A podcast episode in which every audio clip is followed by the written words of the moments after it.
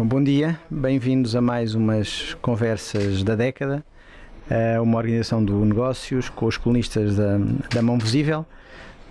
Comigo hoje o António Nogueira Leite, juntos convidámos para o Pedro Reis, uma, uma pessoa bem conhecida do público, um gestor com práticas de economista, já editou um livro que eu Voltar a Crescer em 2011, foi presente ao ICEP, enfim, uma longa biografia, conhece bastante bem a economia portuguesa, está ligado ao, ao setor financeiro e eh, presentemente também colabora com o Business Roundtable.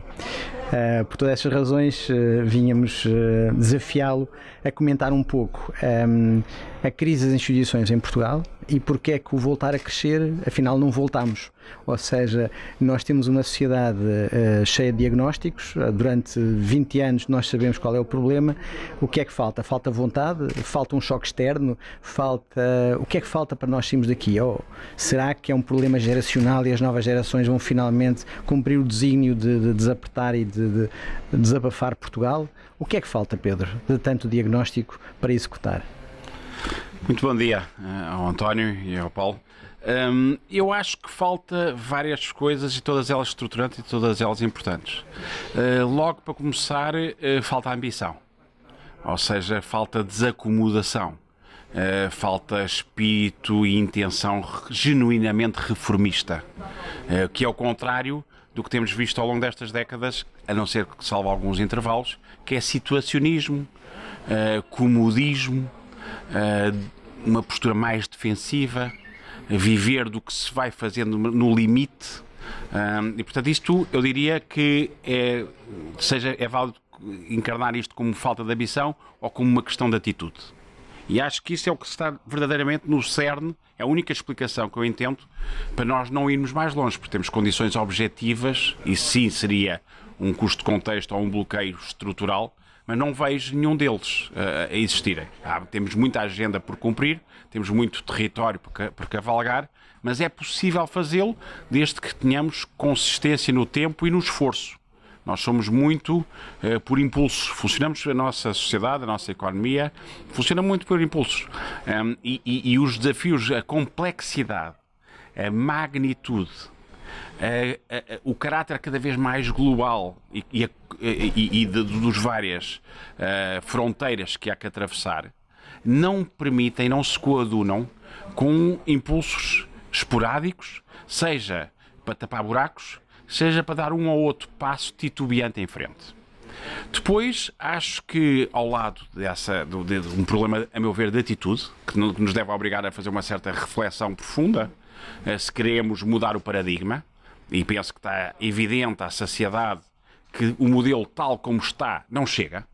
Não chega para dar perspectiva às novas gerações, não chega para gerar crescimento sustentável, não chega para internacionalizar a nossa economia, que, que eu diria que é o único caminho possível, não chega para aquecer os motores do setor privado, que me parece que é a única uh, uh, via uh, sustentável. Portanto, não chega. E temos que repensar este modelo.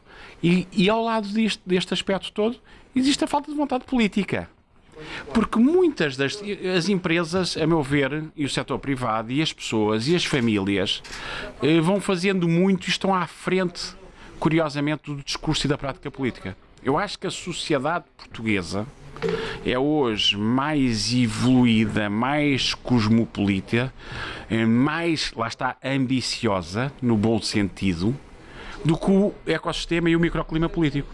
Ou seja, há aqui uma desconexão profunda e que explica a abstenção e explica alguns movimentos populistas, a meu ver, na sua raiz, por, por este desalinhamento, deixaram de comunicar. Há as pessoas, felizmente, os jovens, mas também outras gerações, o, o setor privado compete no dia a dia com faz o benchmark com os seus concorrentes externos. Estão têm bem presente qual é o tipo de reformas e de prioridades que precisam para crescermos.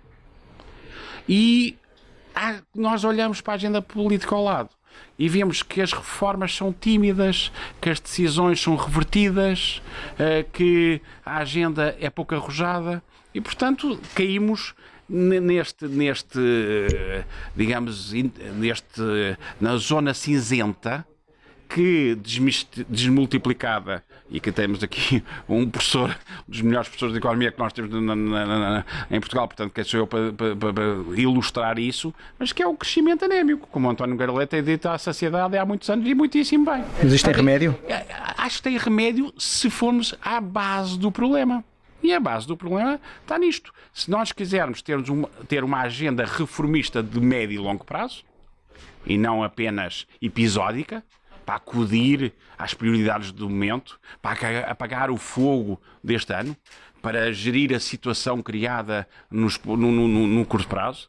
Portanto, se tivermos aqui um fio condutor nesta matéria toda, e depois que haja acompanhamento da tal agenda política que dê materialidade e substância a estas matérias. Porque há muitas matérias que as empresas fazem o que podem, as pessoas fazem o que podem e às vezes não podem, mas estão atoladas em cargas fiscal, estão bloqueadas por de contexto e, portanto, ah, não conseguimos sair disto e não há programa europeu nem bazuca, nem PRR, nem quadro financeiro plurianual eh, que seja transformacional se nós não aproveitarmos a oportunidade e, portanto, é, é só mais uma injeção para colmatar, mais uma vez o António Galera tem referido bem esse ponto, para colmatar déficits orçamentais, eh, fragilidades eh, eh, de gestão, mas isso serve para ganharmos mais tempo, não serve para, para saltarmos à frente do nosso tempo. Pedro, obrigado por estás aqui connosco.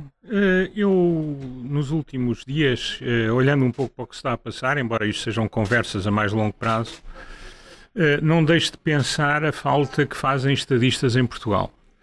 Uh, independentemente do povo, se, enfim, das pessoas, muitas vezes desencantadas, uh, fazerem aquilo que é seu, como dizem os americanos, minding their own business, e, e estão um bocadinho a tentar afastar-se do resto para sobreviver, para tentar que os seus projetos vençam, embora depois percebam que num ambiente pior uh, têm que ter muito mais fatores distintivos próprios, positivos, para chegar onde os outros chegaram com relativa facilidade, porque não foram puxados para trás, não é? não, eu eu, eu, eu, lembro que se olharmos para Portugal, eh, Portugal só. Eu não estou a falar necessariamente. Quer dizer, Portugal, eh, as pessoas estão muito focadas no curto prazo, estão muito focadas na sua popularidade, os políticos estão muito preocupados em ser amados ou em ser seguidos, eh, não estão tão preocupados naquilo que vai ser, no legado como a história os vai contar, sempre com a ideia que a história terão lá os amigos para contar a história uh, que lhes interessa.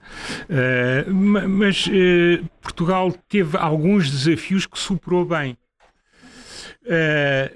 ou seja, Portugal superou o desafio da integração europeia, Uh, e havia muitas Cassandras na altura, eu lembro, uh, enfim, estava a começar, havia muita gente que dizia que o impacto da Europa, o dinheiro vinha, mas que a seguir caíamos, e o que aconteceu? Isso não aconteceu, portanto, os primeiros 10, 12 anos foram foram bastante bons em termos globais. Houve, obviamente, muitos erros, muita, muita coisa errada, mas, mas foram bons. Eh, quando tivemos o desígnio antes da integração europeia, também crescemos. Eh, quando tivemos que fazer. que fazer, corrigir uma série de desmandos aqui há, há uma década, o país também conseguiu fazer, apesar de, de todas as forças que tentaram impedir. Portanto, há a ideia que os portugueses precisam de um desafio externo.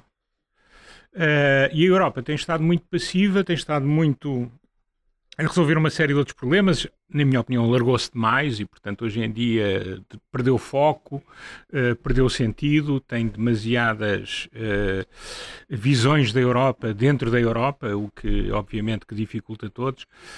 Mas não achas que num país que carece de estadistas, nós não deveríamos ter, não, não, não, não beneficiamos sempre que há alguma pressão? E, e, esta, esta política muito acomodatícia da Europa em relação aos menos bem comportados, e são muitos, e não são apenas no Sul, eu acho que acaba por nos prejudicar. Eu, eu, sei que isto é um discurso altamente impopular, mas eu não vou a votos e, portanto, posso, posso, posso fazê-lo. Porque eu eh, estadistas em Portugal têm sido escassos, quer dizer, temos tido grandes políticos, grandes tribunos, uh, pessoas com um taticismo apurado até ao limite, mas não temos pessoas preocupadas com o longo prazo. Nem o povo lhes cobra, porque as pessoas estão todas a olhar para hoje eh, para amanhã no máximo, não é? Eh, a Europa não podia aqui ajudar-nos. Eu às vezes tenho pena de não é a Europa fazer-nos penar, ninguém quer penar, quer dizer, nenhum de nós é masoquista. Mas às vezes avisar-nos a tempo ajudava muito. Ajudava, primeiro, pressionava-nos no bom sentido, e os portugueses, que sempre são pressionados, respondem.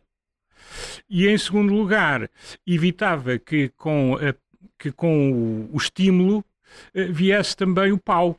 Uh, e, e, portanto, eu acho que nós gostaríamos de viver mais de estímulos e menos de paus. Portanto, uma melhor supervisão europeia não era melhor para todos, para os italianos, para nós, para os franceses, para os próprios alemães, para os uh, da Europa Central, que nós chamamos de leste, isso não nos podia ajudar a suprir esta, falsa, esta falta crónica, como no futebol temos uma falta, agora não, mas durante muitos anos tínhamos uma falta crónica de avançados, na política faltam de estadistas, não era, não era importante isso.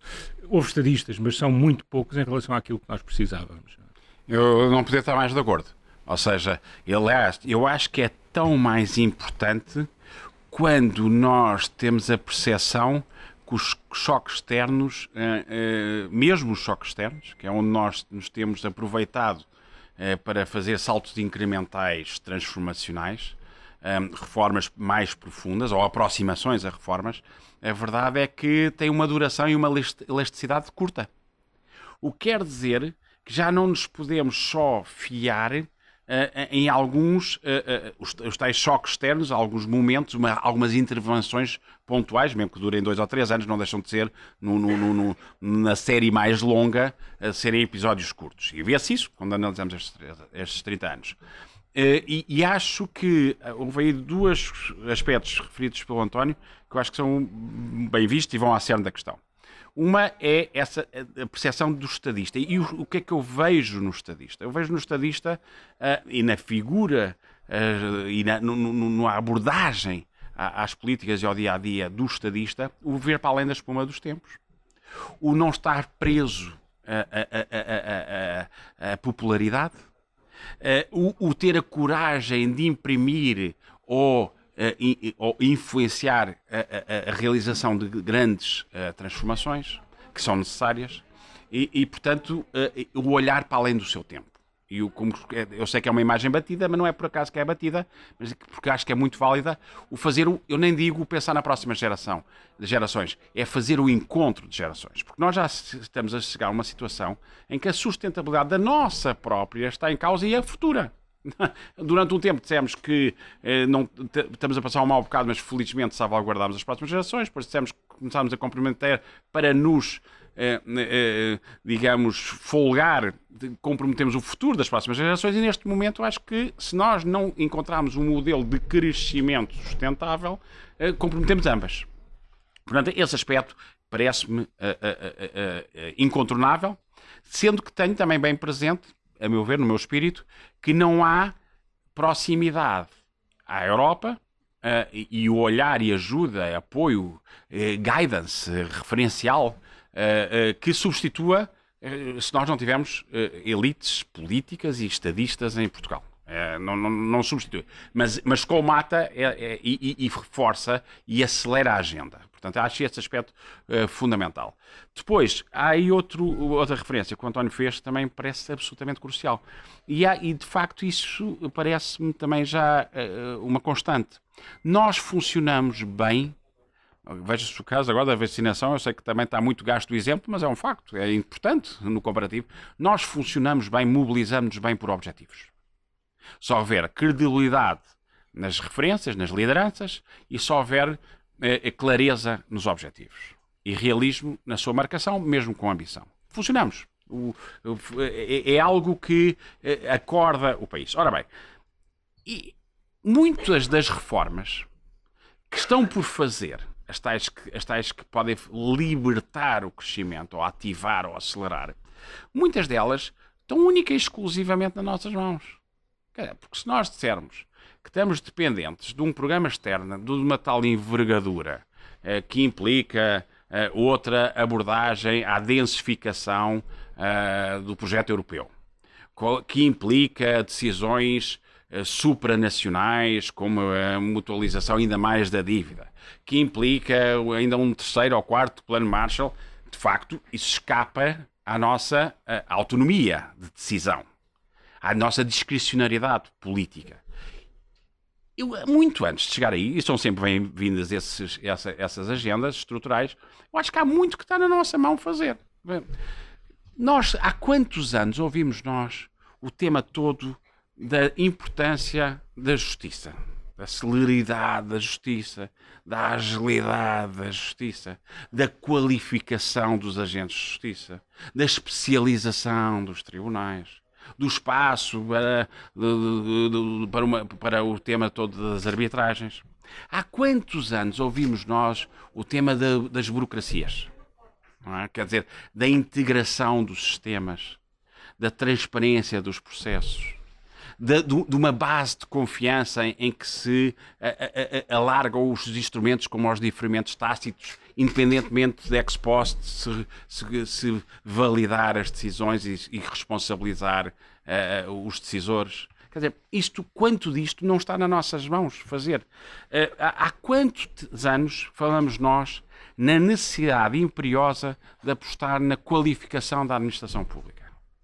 De introduzir uh, um planeamento de carreira, de captar os melhores, mesmo com uma base, e porque não desafiar algumas premissas de remuneração variável, de gestão por objetivos e por aí fora, de meritocracia, de instrumentos para repensar todo o processo de decisão da administração pública e não apenas apetrechar, substituir papel analógico por digital, por computadores digitais. Porque isso aí é, é espelhar uma maneira de abordar que já não, está, já não está à altura da complexidade e da velocidade que é preciso hoje na, na, na interação uh, com, uh, com, com, com, os seus uh, utentes, digamos assim.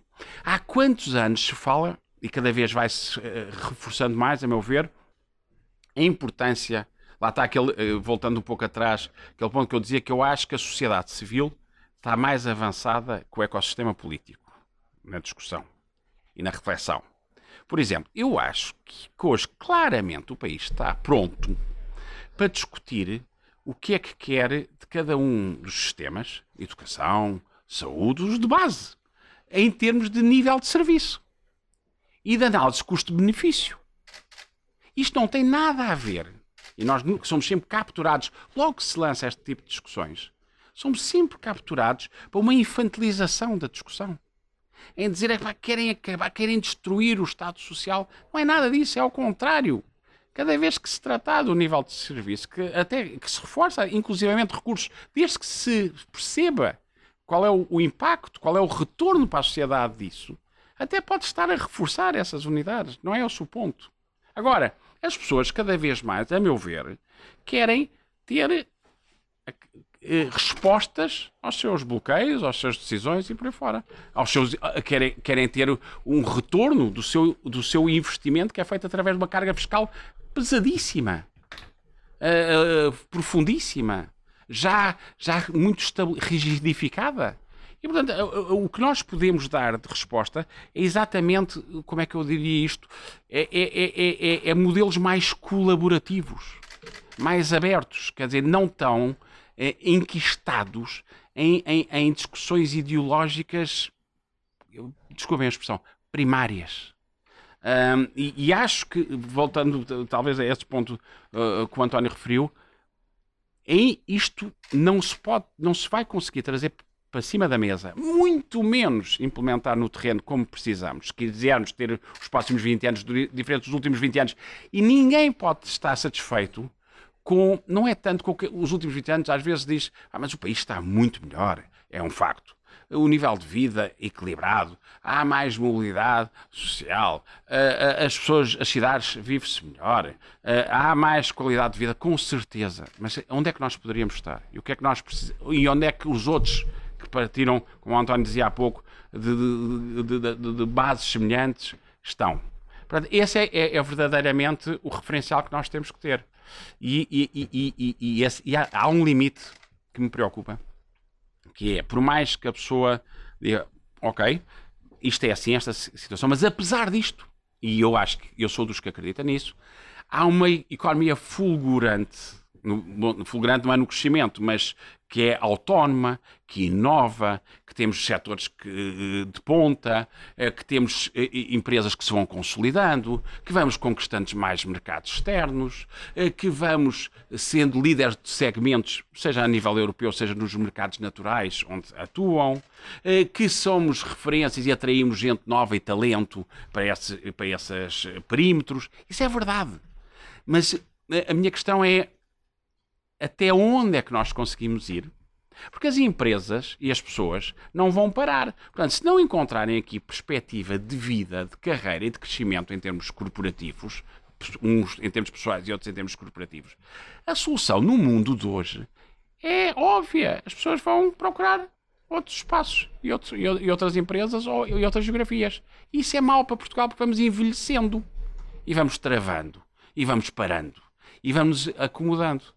Uh, e, e, e, e, portanto, acho que essa é a verdadeira agenda uh, que, é, que importa discutir e há um limite, volto a dizer, para o qual as famílias, as pessoas, por mais que apostem na sua formação, na sua qualificação, na inovação, por mais que vão procurando instrumentos de capitalização, por mais que vão procurando mais exposição a mercados externos, por mais que vão celebrando parcerias que são parcerias virtuosas com outras empresas e que os ajuda a acelerar, por mais que vão aproximando a investigação da inovação. Nós sabemos isso tudo e infelizmente está a acontecer, porque senão de que é que viveríamos? Mas, a meu ver, essa elasticidade é limitada. Há, há, há, há, um, há, uns muros que, se nós não abrirmos essas, essas muralhas, alargarmos as muralhas, podemos estar relativamente ativos dentro da, da fortaleza, mas a fortaleza vai nos apertando e não nos deixa respirar. E esse é, é, é um dos desafios profundos que eu vejo na nossa situação atual.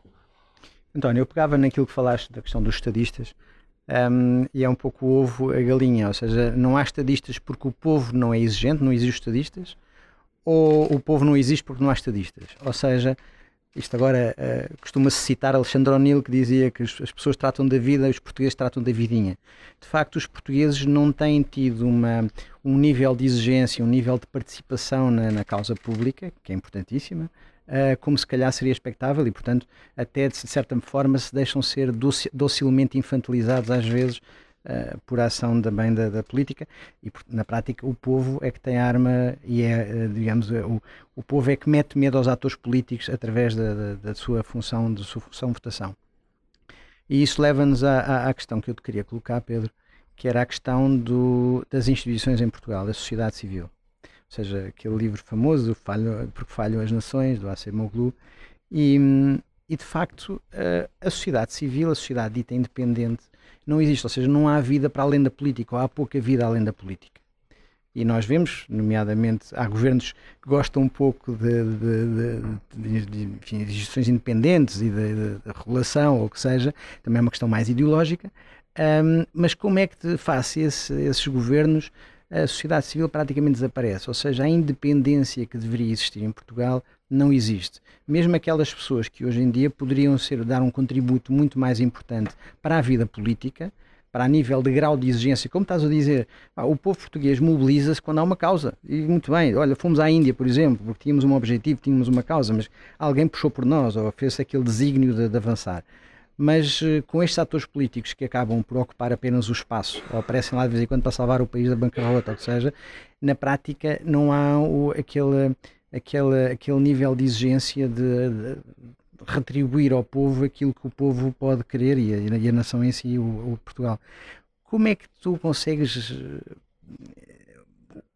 O que é que falta em termos de, das instituições e porque há que esta, esta, esta é atávico, é porque é que existe esta, não existe a sociedade civil em Portugal, e o que é que falta para a sociedade civil? É nós saímos do sofá, vimos cá para fora, uh, o que é que poderia a sociedade civil para fazer com que a classe política melhorasse, ou seja, aparecessem os tais estadistas, mas também de certa maneira que eles uh, fossem consequentes com essa política de, de devolver o crescimento a Portugal? Paulo, eu acho que é uma questão interessantíssima e profunda, uh, quase existencial. Uh, eu diria, eu, e, e, portanto, como questão uh, complexa e densa, não há uma bala de prata, não há uma resposta simples. Uh, e, portanto, só em breves pinceladas, porque é o modelo que é possível aqui nesta conversa abordar. Primeiro aspecto, logo de arranque, eu acho que há dois posicionamentos que se pode ter. E eu, eu sou mais da segunda escola.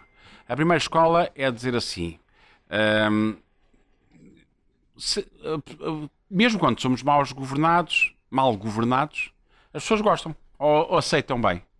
E, portanto, com intervalos de, de, correção, mas estão bem com a situação como está. Portanto, o que é que adianta esforçar-se uh, para introduzir mais um espírito mais reformista, mais ambição, se as pessoas como está vão, vão continuando assim, vão vivendo as suas vidas. Eu acho que isso, e, e depois há segundo, a segunda escola, vamos chamar assim pomposamente, ou corrente de opinião, é, talvez seja mais adequado, que é dizer, e é onde o meu enquadro, que é, eh, não, as pessoas estão, eh, se lhes for apresentado lideranças consistentes, projetos motivadores e mobilizadores, visão estratégica, capacidade de implementação e de ser avaliado e, e, e pelo que, vai, que se faz e pelo que não se faz. Racionalidade nas escolhas, explicando quais são as alternativas e qual é o custo e as opções de que são a tomar. Equipas válidas e complementares. Eu acho que se isto estiver reunido, mobiliza-se as pessoas. E as pessoas estão disponíveis eh, para até arriscar, para sair da sua zona de conforto, para entregar um pouco da sua segurança por ganhar muito mais esperança. Acho que isso é possível. Eu acredito nisso. Portanto, uh, uh, quando se diz o que, o que é que falta a Portugal, eu acho que falta, acima de tudo, e ponho sempre nessa posição, lideranças e elites. Uh, o, o, resto acompanhará e a, e, e a, nossa história prova isso. Nós temos um povo extraordinário, de vez em quando claudicam as, as, as lideranças e as elites. Okay? Primeiro, primeiro aspecto. Segundo aspecto que me parece claro, uh, que é nós temos que dar força às instituições. E a força às instituições, um dos aspectos nevrálgicos num país pequeno, uh, costuma-se dizer que toda a gente se conhece, toda a gente tem um trajeto, toda a gente tem um percurso, toda a gente está enquadrado em determinados sistemas solares. E, portanto, isso torna mais difícil a objetividade, a autonomia, a independência e por aí fora. Uh, e, mas isso então, lá está, voltamos a, a, ao dilema.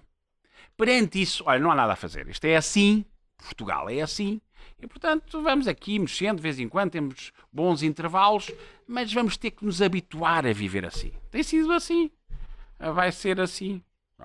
A segunda atitude é, dizer, é não, não contemporarizarmos com esta, com esta realidade e reforçar o valor das instituições. E o, o, as instituições reforçam-se pela qualidade da sua prática, pela qualidade dos seus atores e pela independência da sua orgânica. A qualidade dos atores e dos seus programas e da sua ação uh, uh, tem a ver com a disponibilidade cívica. E isso também tem a ver com a dignificação que se der e que se trata quem, quem esteja disponível para servir o Estado, que é algo que caiu em desuso, mas que é determinante e tratar bem e separar o trigo do joio. Porque o populismo que ataca toda a gente que dá a cara para, uh, uh, transparentemente para servir o Estado não é bom. É mais confortável ficar só no setor privado, claramente. O segundo aspecto é a independência concreta. E a independência concreta faz-se através de estatutos, de regulamentos, de leis de enquadramento, de orçamentos, de maneira como se escolhe os mandatos, maneira como se avalia os candidatos, tudo isso desemboca, depois não haja surpresas, na qualidade ou na falta de qualidade do, do, dos atores que dão a cara às instituições. E as instituições vão muito para além do indivíduo, mas é um somatório no tempo dinâmico dos indivíduos. Portanto, não podemos dissociar uma coisa da outra. E duas, uma. Ou o património reputacional de uma, de uma instituição eu, não, eu só acho que está sempre em plano inclinado. Não, não, dificilmente está neutro. Ou está em queda ou está em ascensão. E isso tem a ver com o, o, a, a, gestão que cada as pessoas que lá estão na instituição fazem desse património. Há aqueles que chegam e reforçam o património, portanto, dão crédito à instituição e há aqueles que se aproveitam do património e às vezes aproveitam tanto que levam à falência à instituição. E, portanto, não há meio termo aqui.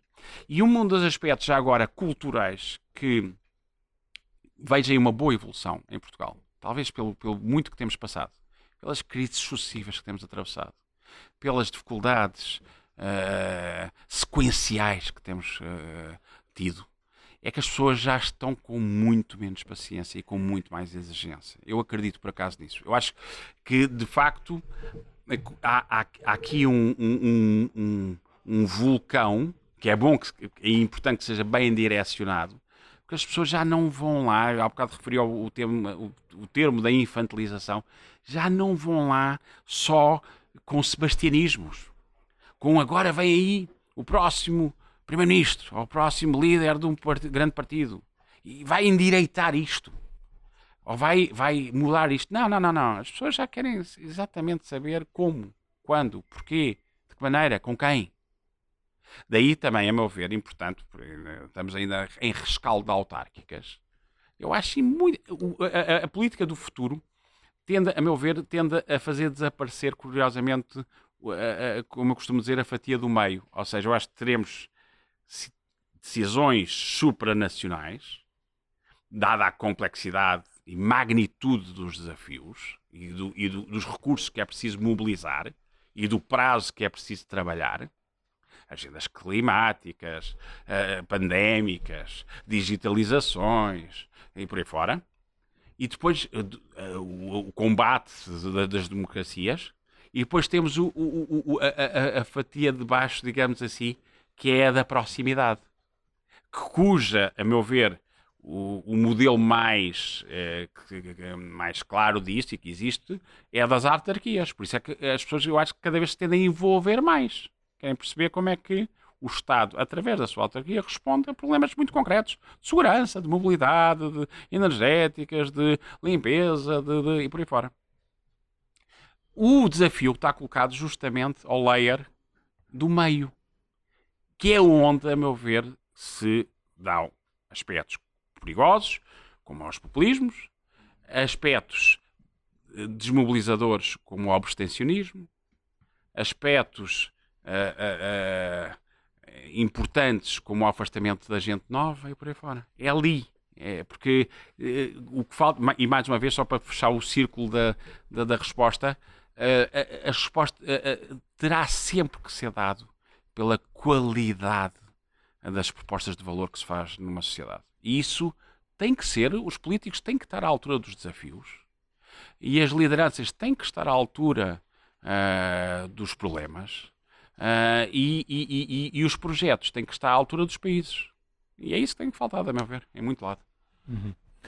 Uh, se nós olharmos para, para o nosso passado, nós verificamos, em muita linha com aquilo que foi dito, eh, verificamos que há umas certas continuidades. Ou seja, eh, no caso português, nota-se, ainda há pouco o Paulo falava do período dos descobrimentos, não sei se ainda se pode dizer assim, eh, mas falava, portanto, no período da expansão. nós não criámos grandes instituições durante a expansão.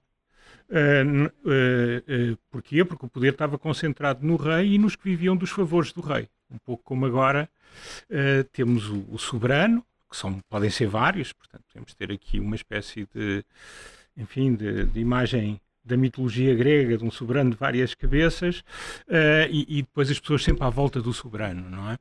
Uh, os holandeses criaram, uh, quase contemporâneos, estamos a falar só da Idade Moderna, para cá, eles criaram duas companhias que se contabilizarmos em momento constante e fizermos as devidas, eh, as devidas correspondências, foram as duas companhias mais bem-sucedidas de sempre, a Companhia das Índias Ocidentais e a Companhia das Índias Orientais. Criaram instituições. A Holanda tem instituições, foi sempre tendo instituições. Portugal não teve. Portugal não teve na monarquia absoluta, Portugal não teve no liberalismo, Portugal não teve na República, Portugal teve instituições, teve no Estado Novo era o Estado, e o Estado e algumas corporações que beneficiaram da sua proximidade com o Estado, mesmo os grandes grupos privados, teriam sido outros sem a proximidade e sem o beneplácito do soberano. Uh, e, e, depois também, neste período todo, parecia sempre que íamos criar instituições e não as criámos. Eu acho que esta questão da nossa incapacidade de criar instituições perenes uh, eh, verifica-se a nível empresarial talvez menos, mas verifica-se muito nas, nas instituições da vida pública, ou mais viradas para a vida pública. Uh, porque se nós olharmos para as grandes instituições, verificamos que há sempre uma apropriação do cuidador. O cuidador apropria-se da instituição. Se olharmos para as grandes fundações sem dono, verificamos que elas se tornam as fundações do feitor e das feitoras e dos cuidadores, que têm sempre uma grande visão institucional, mas tomam conta dela. É um pouco como no Estado. O Estado, porque nós não somos exigentes como a administração funciona, há muitos anos o Joaquim Aguiar costumava dizer, mas privatizar o Estado, ele está privatizado pelos que lá estão. Na verdade, ele está apropriado por muitas das pessoas que lá estão. Eh, eh, pergunte-se a qualquer ministro do Ambiente de qualquer partido dos últimos 20 anos eh, o que é que ele pensa sobre a inspeção do ambiente e a capacidade de fazer passar políticas públicas pelos seus departamentos. Só para dar um exemplo, há muitos mais, não é?